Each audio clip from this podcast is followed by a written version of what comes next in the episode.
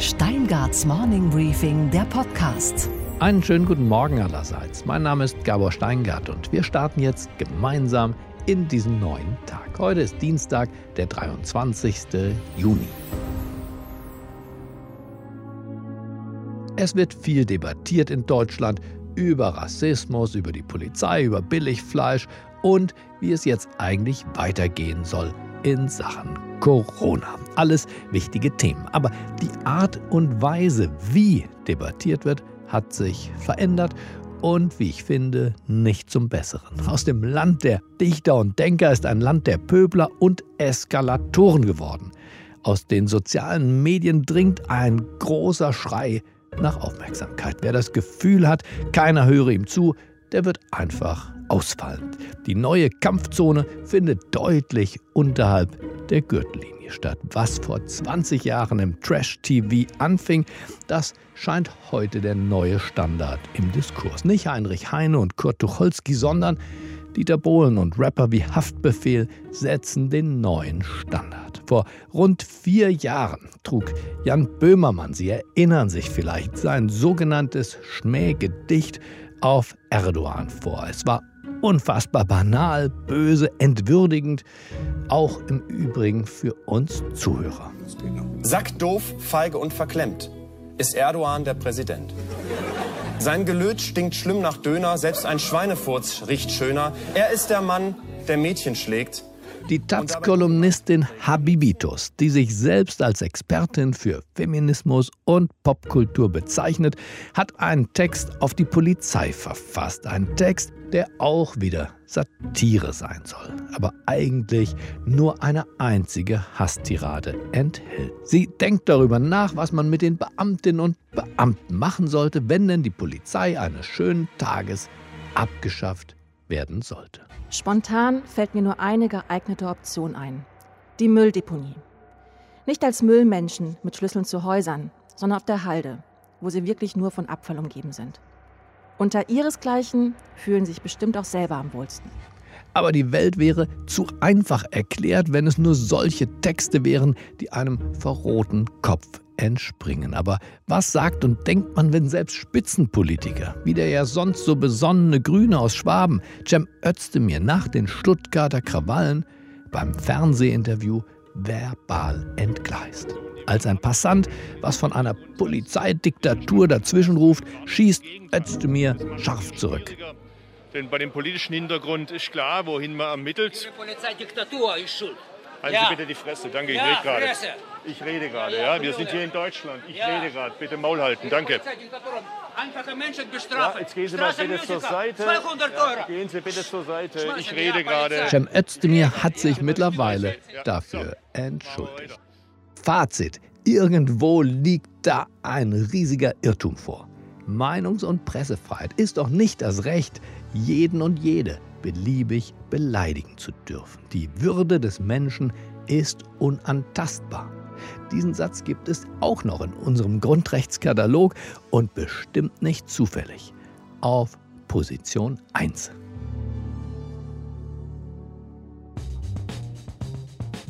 Unsere weiteren Themen heute. Der wissenschaftliche Direktor des Hasso-Plattner-Instituts, Professor Dr. Christoph Mein, erklärt uns jetzt, warum er den deutschen Föderalismus für den Totengräber der Digitalisierung hält. Also wir haben als Gesellschaft in den letzten Jahren eigentlich große Dinge nicht mehr hingekriegt. Der Vorsitzende der Münchner Sicherheitskonferenz, Professor Dr. Wolfgang Ischinger, spricht über Europas Performance im Zeitalter von Corona. Heute können wir aber feststellen, dass die Europäische Union insgesamt betrachtet besser dasteht als fast alle vergleichbaren Regionen oder Länder. Und außerdem berichtet unsere Börsenreporterin in New York, Sophie Schimanski, wie die Börsianer auf Apples neueste Ankündigung reagieren. Sie erfahren von der guten Idee, dass Herr Tönnies, Sie wissen schon, der Metzger aus Reda Wiedenbrück, die Folgen seiner hygienischen K.O.-Politik selber trägt. Und wir befassen uns mit den Ärzten, die aus lauter Verzweiflung, weil sie nicht spielen dürfen, derzeit Comics vorlesen. Aber wir haben da eine Lösung.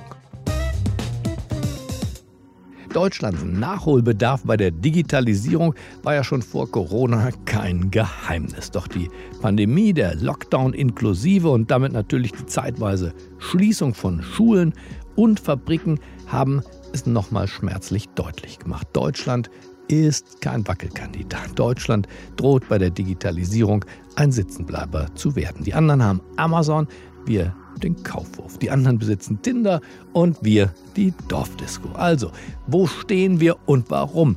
Mein Kollege Michael Bröke hat genau das mit Professor Dr. Christoph Meinl besprochen, dem wissenschaftlichen Direktor des Hasso-Plattner-Instituts. Und wenn einer weiß, was in diesem schönen Land schiefläuft, dann er. Einen schönen guten Tag auf der Pioneer One, Herr Professor Meine. Hallo, eine tolle Location. Sie sind Professor für Digital Engineering. Wir reden über Begriffe. Was heißt das? Also dieses Digital Engineering ist, äh, so heißt unser ganzes Institut, unser Hassel-Platten-Institut für Digital Engineering. Das Engineering betont dieses Ingenieurhafte, das wir auch entwickeln, bauen.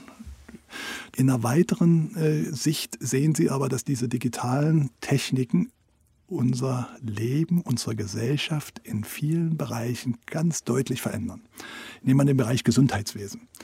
Da glaubt man heute, dass man mit den digitalen Technologien sehr viel neues Wissen hereinbringen kann. Wenn man nämlich mal alle Krankheitsfälle nebeneinander legt in einem bestimmten Bereich und dann guckt, wie wurde der behandelt, wie wurde der behandelt und dann vergleicht, was hat es für Auswirkungen gehabt dann sind wir sehr sicher, dass man erkennt, aha, das liegt an dieser Genstruktur oder das liegt an dieser Veranlagung oder das liegt an diesen Vorerkrankungen. Also dass man über diese Datenauswertung neue medizinische Erkenntnisse kriegt.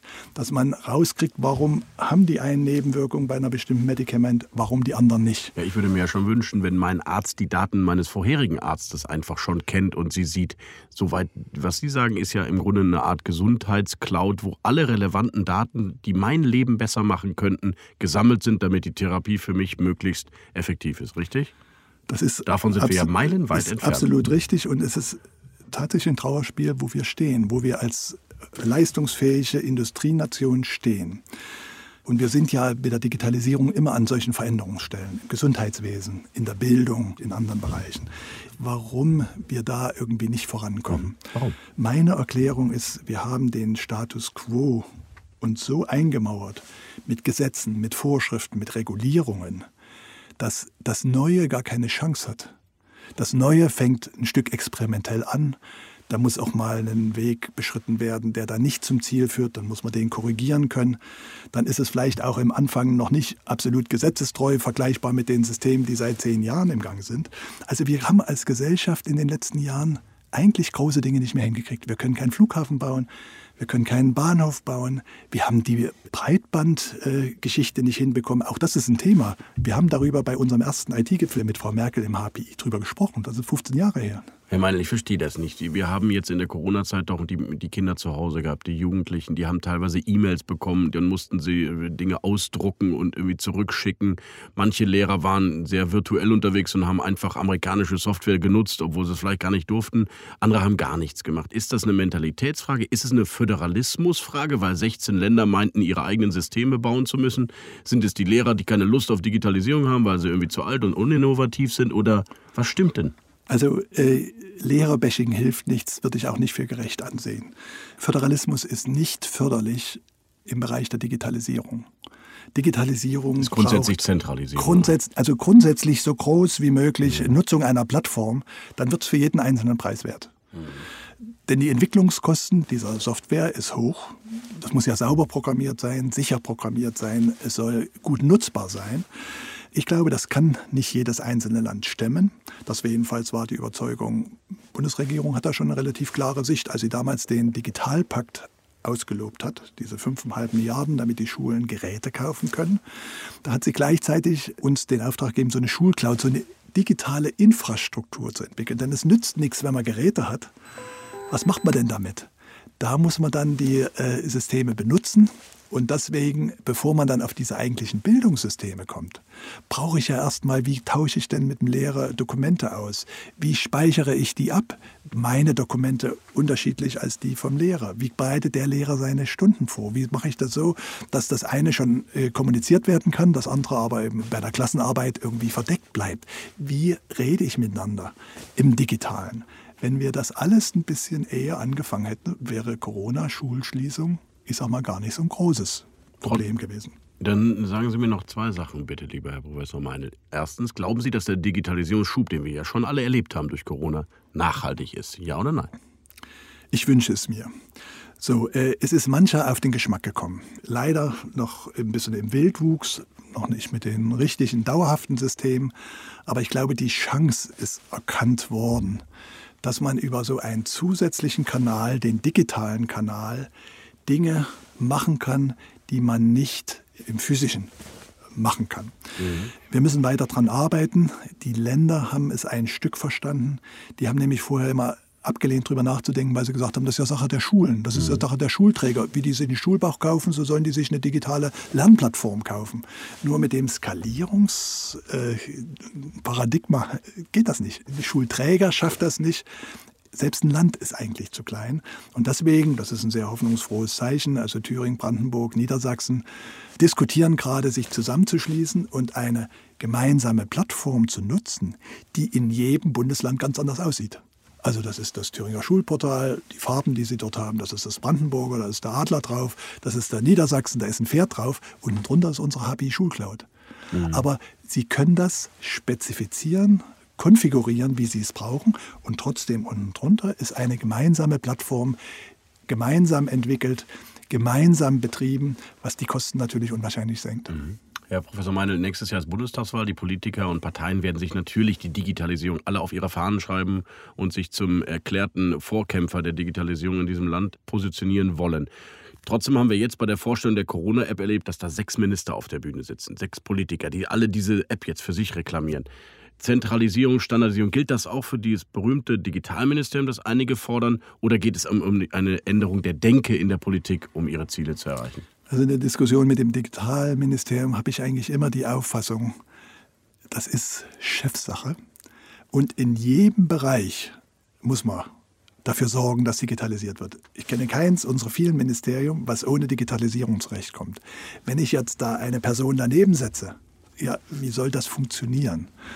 Wenn Sie sagen, Wettkampf der Ideen, Digitalisierung, nächste Bundestagswahl, wenn man ein bisschen älter ist, das ist kein neues Thema.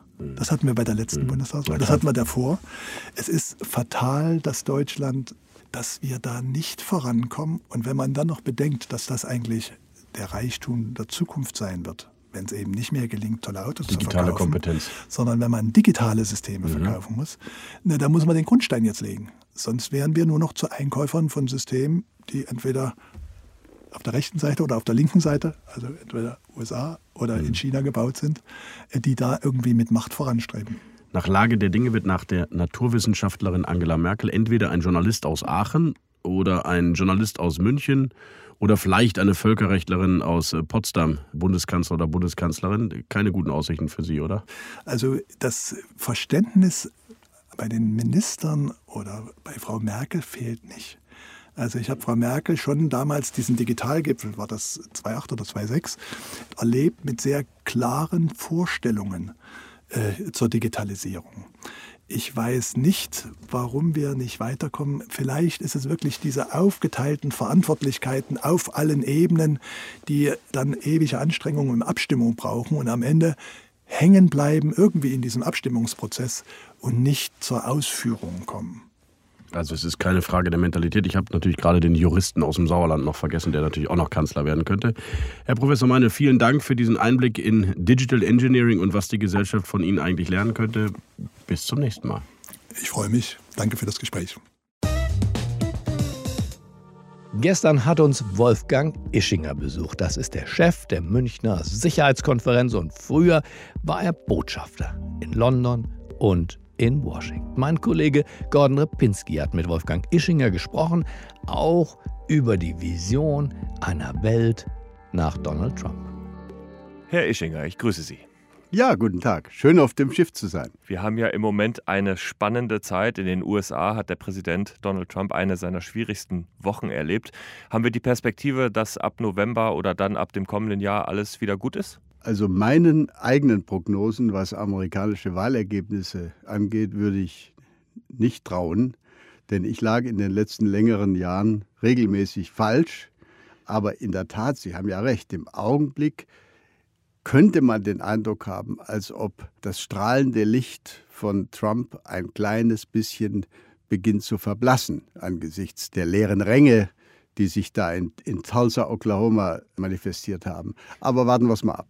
Wir versuchen uns das jetzt einmal vorzustellen. Joe Biden würde also tatsächlich Präsident werden ab Januar. Würde das bedeuten, dass Europa wieder die Perspektive hätte, dass alles wieder so ist wie vorher? Also ich glaube, die Rückkehr zum, wie man so schön sagt, zum Status quo ante kann und wird und ich glaube auch sollte es gar nicht geben.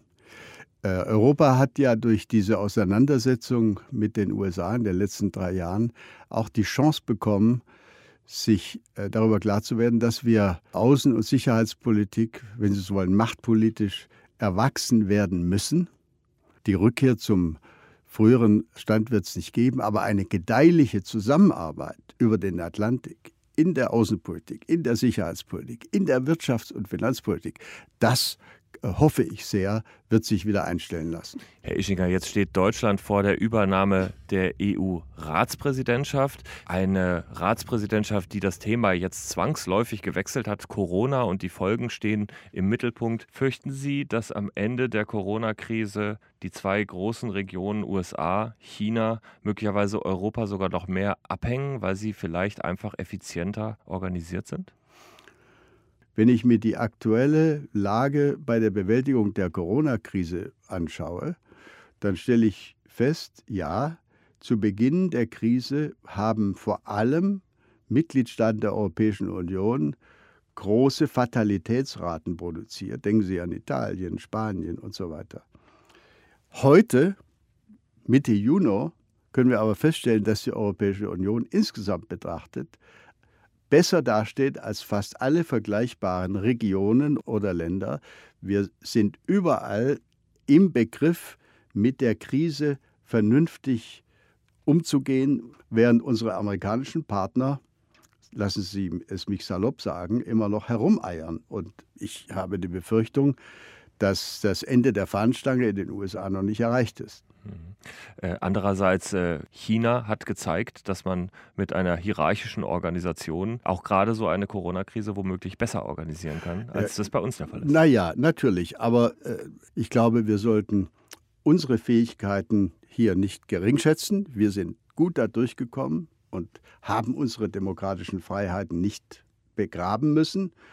Dass eine Diktatur oder ein autoritäres Regime es leichter hat, seinen Bürgern Vorschriften zu machen, das ist klar, aber für uns ist es ja gerade das Schöne, dass uns nicht jeder ohne weiteres Vorschriften machen kann, sondern dass wir uns frei in unserem schönen Europa bewegen können und unsere Freiheiten genießen können.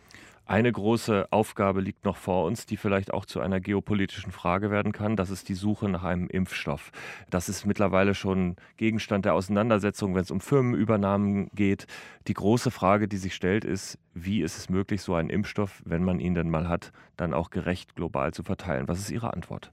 Ich beklage es, dass es angesichts gerade auch unseres eigenen Bekenntnisses zum Multilateralismus zurzeit keine Organisation, keine Institution gibt, die der Welt, die den einzelnen Staaten, gerade auch denen, die imstande sind, Impfstoffe zu entwickeln, eine Vorgabe zu geben, wie die Verteilung zu geschehen hat. Ich fürchte, dass sich am Schluss vielleicht doch diejenigen durchsetzen könnten, die vielleicht mehr Geld anbieten können, dass sozusagen, um es schlicht auszudrücken, die Reichen den Impfstoff bekommen, bevor die Armen den Zugang äh, haben. Das wäre moralisch betrachtet natürlich verheerend. Wie kann man das verhindern? Man müsste bindende Beschlüsse fassen können. Man müsste, wenn ich mal träumen darf, man müsste die WHO der die USA gerade den Rücken gekehrt haben. Man müsste die WHO instand setzen, einen solchen Beschlussvorschlag an den Weltsicherheitsrat nach New York zu überweisen Und der Weltsicherheitsrat könnte, wenn er denn wollte, dann äh, einen bindenden Beschluss erlassen, der sich äh, mit Patentrechten und mit Verteilungsmodalitäten befassen könnte. Leider sind wir davon meilenweit entfernt und ich fürchte, dass uns da ein unerfreuliches Spektakel bevorstehen könnte. Das heißt, Sie erwarten, dass genau diese Ungerechtigkeit sich dann tatsächlich vollziehen wird, in dem Moment, in dem der Impfstoff da ist. Es wäre fast ein Wunder, wenn es nicht der Fall wäre. Hätte man da eine bessere Chance, besser durchzukommen, wenn Joe Biden der US-Präsident wäre?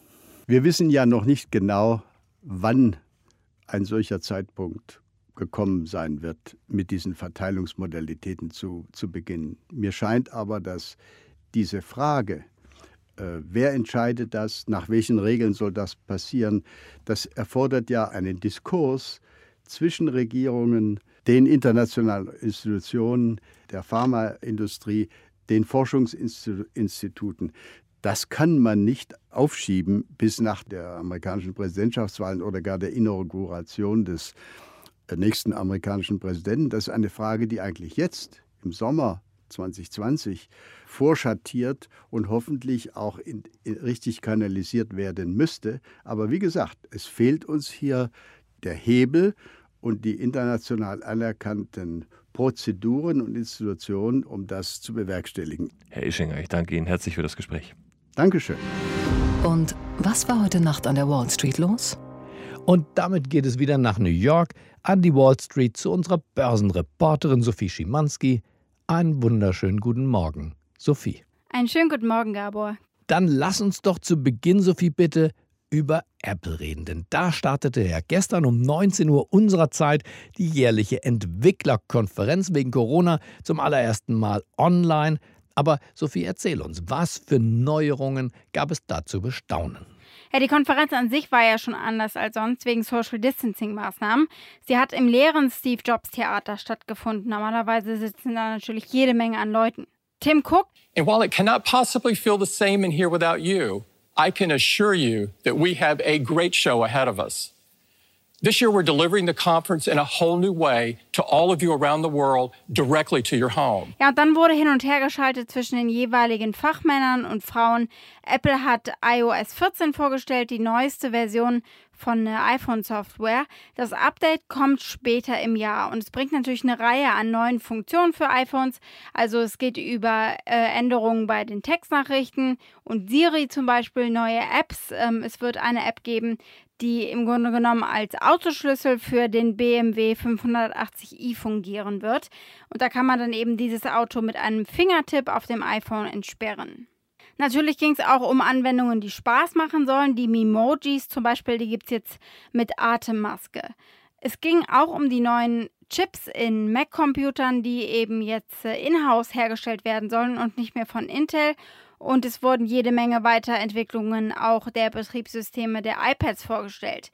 Der Apple Pencil kann jetzt zum Beispiel Handschrift erkennen und eben in äh, getippte Schrift übertragen. Aber bevor er irgendwas hat vorstellen lassen, ging Cook sowohl auf den Tod von George Floyd ein als auch auf die Pandemie. This country was founded on the principles of freedom and equality for all. For too many people and for too long, we haven't lived up to those ideals. We're inspired and moved by the passionate people around our nation and around the world who have stood up to demand change. We must all aim far higher to build a future that lives up to our ideals. This means taking action. Und dann würde ich vielleicht mit Blick auf das Durcheinander bei der hiesigen Lufthansa-Rettung gerne mit dir noch über American Airlines sprechen. Denn wie versucht man eigentlich dort, also bei der Konkurrenz, Luft unter die Flügel zu bekommen? Das könnte uns Deutsche doch sehr interessieren. American Airlines plant sich eine neue Finanzspritze von Anlegern verpassen zu lassen, in Höhe von insgesamt 3,5 Milliarden US-Dollar. Die anderen Airlines, Delta, Southwest und United, haben alle in den letzten Wochen natürlich Staatskredite bekommen und äh, weitere Milliarden aufgenommen. Also Warren Buffett lag vielleicht doch nicht ganz so daneben, als er eben alle Aktien verkauft hat. Das Drama scheint noch lange nicht zu Ende zu sein. American Airlines gestern 7% im Minus. Und was, Gabor, geht eigentlich gar nicht? Naja, dass man überhaupt nur im Ansatz darüber nachdenkt, dass der Steuerzahler womöglich parat steht, falls die Fleischfabrik von Clemens Tönnies durch die Corona-bedingte Schließung in Schieflage gerät. Hier geht es um Milliarden und auch um Moral. Und so bin ich ausnahmsweise mal ganz auf der Seite von Arbeitsminister Hubertus Heil. Und wenn man durch Regelverletzungen sowas auslöst, dann muss man auch haften. Da bin ich fest von überzeugt. Oder auch der von Grünen Fraktionschef Anton Hofreiter. Der Mann besitzt ja viele, viele Millionen. Der Schaden wäre am sinnvollsten, wenn er seine Entschuldigung ernst nimmt, er bezahlt es aus seinem Privatvermögen. Solange Herr Tönnies auch noch einen Mercedes in der Garage stehen hat, sollte er für alle bisherigen Schäden und zukünftigen finanziellen Schwierigkeiten einstehen. Von mir aus bis die Schwarte kracht. Das ist nicht bös, das ist nur gerecht. Okay, Gabor, und was hat dich heute Morgen wirklich überrascht? Mit welcher kreativen Unterstützung die Clubs und auch die Konzerthallen in diesem Land um ihre Existenz kämpfen. Heute Nacht zum Beispiel wurden deutschlandweit 250 Event-Locations mit rotem Licht angestrahlt, um ein Alarmzeichen zu setzen. Die Ärzte aus Berlin zum Beispiel haben in den Notfallmodus geschaltet und eilten den kranken Clubs zur Hilfe und setzten im übertragenen Sinne zu einer Mund-zu-Mund-Beatmung ein. Guten Morgen, guten Abend, guten Tag. Durch eine stille Lesung der drei Ärzte-Bandmitglieder, für die Geld gespendet werden sollte und auch wurde. Wir schalten einfach mal in den Berliner Club SO 36. Das ist äh, Farin Urlaub. Und Rodrigo González. González. Von der besten Band der Welt aus Berlin. Aus Berlin. Aus Berlin, hier im SO 36, ja, auf dieser Bühne, die so viel Freude uns schon gemacht hat. Und da hake ich gleich mal ein, darum geht es nämlich. Den Clubs geht es gerade nicht gut. Deswegen äh, würden wir gerne, dass ihr den Clubs helft, indem ihr dafür spendet, dass wir was vorlesen. Durch die Lesung sind immerhin schon fast 30.000 Euro zusammengekommen. Na ja, Kleingeld eigentlich, verglichen jedenfalls mit dem, was zusammenkommt, wenn die Ärzte die Ärzte sein dürften. Auf der Bühne sind sie derzeit verboten, bei uns sind sie heute Morgen herzlich willkommen. Es gibt kein besseres Antidepressivum.